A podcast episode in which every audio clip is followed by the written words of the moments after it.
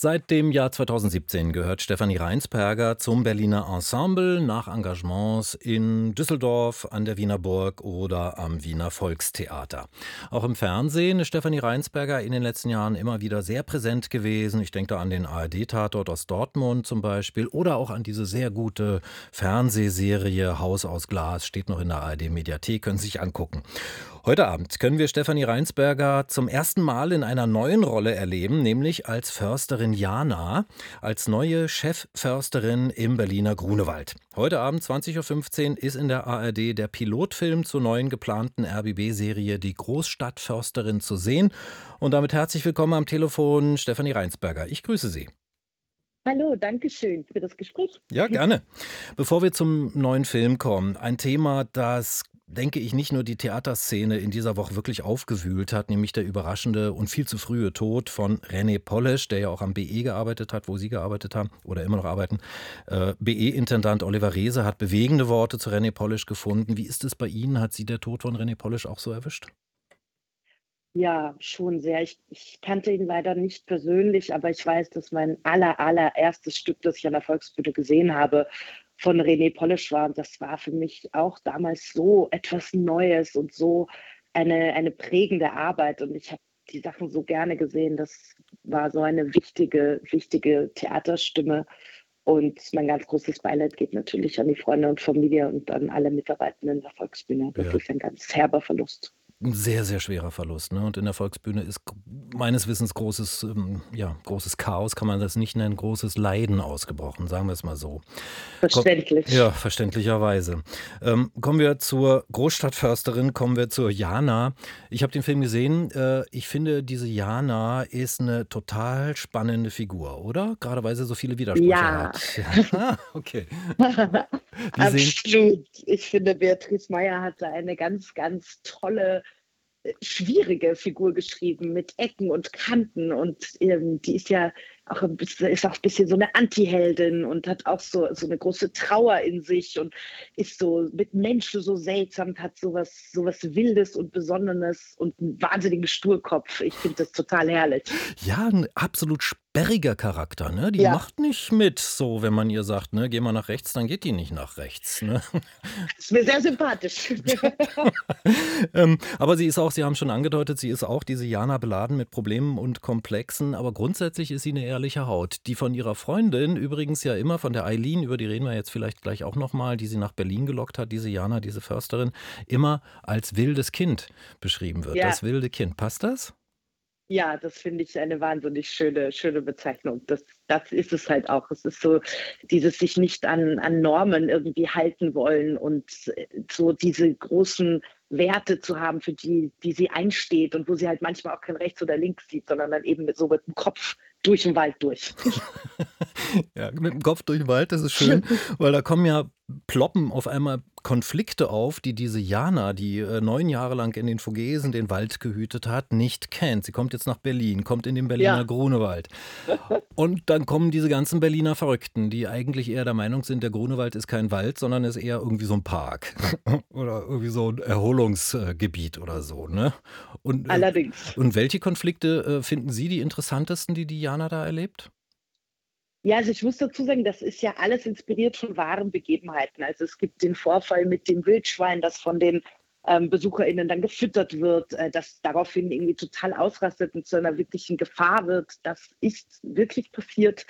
Ähm, und dieses Wildschwein hat dann einen Namen bekommen und wurde zum Abschuss freigegeben. Und da sind natürlich die Gemüter hochgekocht. Ich muss sagen, beim Drehen selber fand ich es einfach sehr erschreckend zu sehen, ja, da, da liegt wahnsinnig viel Müll es ist immer noch traurig zu merken, dass der Mensch, glaube ich, immer noch nicht verstanden hat, dass wir hier zu Gast auf dieser Erde sind und auch zu Gast in der Natur und dass wir mit der liebevoller umgehen müssen. Der Grunewald ist so ein Geschenk. Wir können da mit der S-Bahn direkt hinfahren. Wir haben den vor der Haustüre.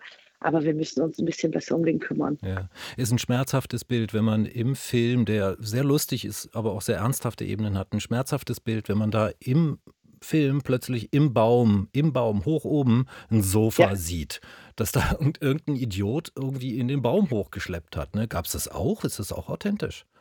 äh, ist auch authentisch und die ähm, FörsterInnen, die uns auch wahnsinnig toll beraten haben bei dem Dreh, haben uns eben auch erzählt, dass die Hauptaufgabe inzwischen auch die Müllbeseitigung ist, ähm, weil viele Menschen nach wie vor denken, dass das nicht nur zum Spazierengehen da ist, sondern auch zum, zum Abladen von allen möglichen Sachen, zum Partyfeiern. Und es ist doch so schön, dass wir da eigentlich so eine kleine Ruheoase am Rand der Stadt haben, so diese grüne Lunge Berlins. Und ja, das, das ist so ein stetiges Auf und Ab. Es gibt ja. natürlich auch ganz, ganz viele, die das zu schätzen wissen und die damit wahnsinnig behutsam umgehen, ja. zum Glück. Wenn ich Sie jetzt richtig verstanden habe, dann sind Sie mit Försterinnen und Förstern durch den Berliner Grunewald durchgestapft äh, in Vorbereitung auf den Film, oder? Genau, also Beatrice Meyer und die Regisseurin Sabine Bernardi, die äh, haben wirklich da vor Ort auch sehr viel recherchiert und wir hatten dann auch dort von den FörsterInnen sehr viel Unterstützung. Allen voran Herr Habauer, das ist so ein bisschen wie auch so der Pressesprecher dieser FörsterInnen und der war auch mit am Set und hat eben geguckt, dass auch die Abläufe, dass das eben auch authentisch ist und so. Es gibt dann auch die sogenannten Rückpferde. Ähm, das wird auch tatsächlich im Grunewald angewandt, weil man keine Maschinen benutzt, um großes Holz zu transportieren, sondern tatsächlich Pferde, weil es für ja. den Boden schonender ist. Und da sind auch die tatsächlichen Mitarbeitenden im Film zu sehen. Sie sind zur Waldspezialistin geworden, Stefanie Reinsberger, oder? Naja, wenn ich was mache, dann 100 Prozent. okay, da sind Sie dann wieder bei Ihrer Filmfigur, bei der Jana, weil die macht nämlich auch alles 100 Prozent oder eigentlich am liebsten 120. Ich finde, im Film gibt es ja eine große Intrige, das sollten wir jetzt hier nicht erzählen, eine Intrige gegen diese Großstadtförsterin, sondern ich finde, wir könnten über die anderen Themen sprechen, äh, um die es in dem Film ja auch geht. Das sind alles ganz große äh, Themen, also der Wald, nicht nur als Wald, sondern eben als Naherholungsgebiet für Großstädter. Es geht um Umweltschutz, es geht um Naturschutz, es geht um Klimawandel. Es geht auch um Investoren, die irgendwelche Interessen haben am, am Grunewald. Ich dachte beim Angucken, ist das vielleicht zu viel? Was sagen Sie? Äh, zu viel oder nicht? Ach, ich finde, zu viel gibt es ja nicht.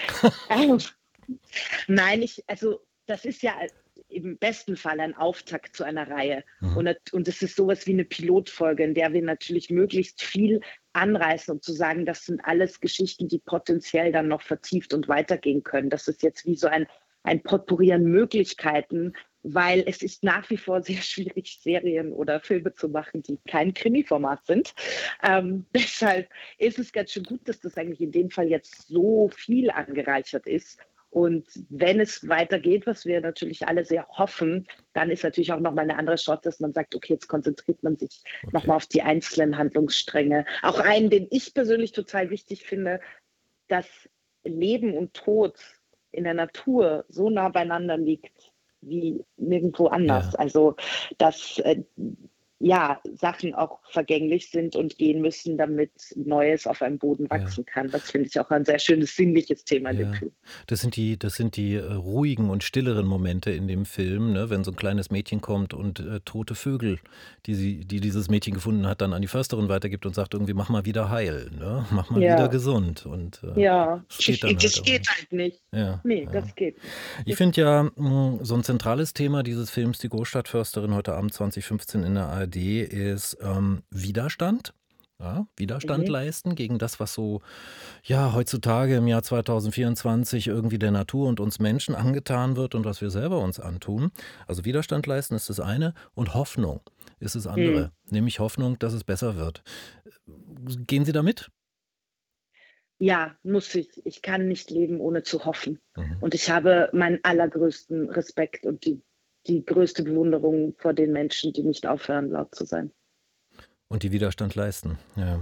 Richtig. Haben Sie ja im Prinzip auch gemacht mit Ihrem Buch, ne? Ganz schön wütend, ne? Vor knapp zwei Jahren erschienen, haben Sie ja auch letztlich Widerstand geleistet dagegen, dass man sie immer in so eine Schublade geschoben hat und in so eine Ecke gestellt hat als äh, nicht dem vermeintlichen körperlichen Ideal entsprechende Schauspielerin.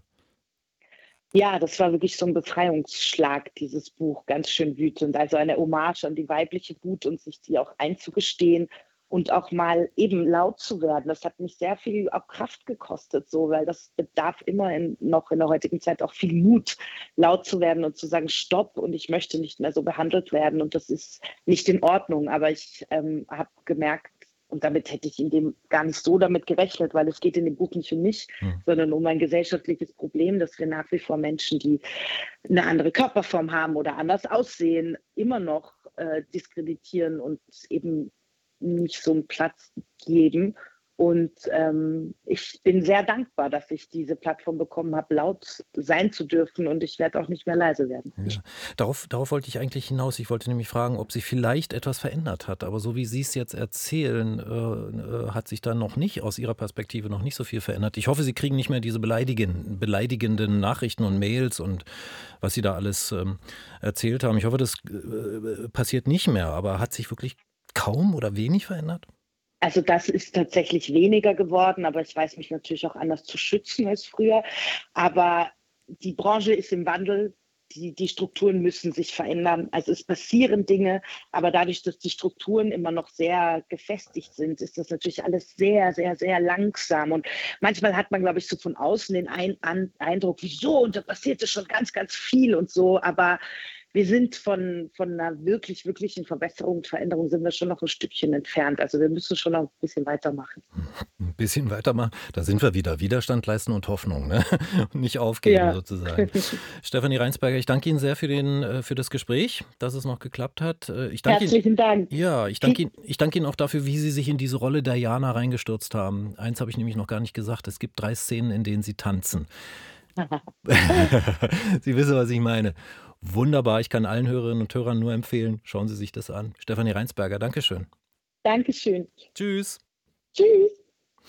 Die Schauspielerin Stefanie Reinsberger zu Gast auf RBB Kultur. Heute Abend ist sie zu sehen, 20.15 Uhr in der ARD im Pilotfilm zur hoffentlich dann neuen RBB Fernsehserie Die Großstadtförsterin.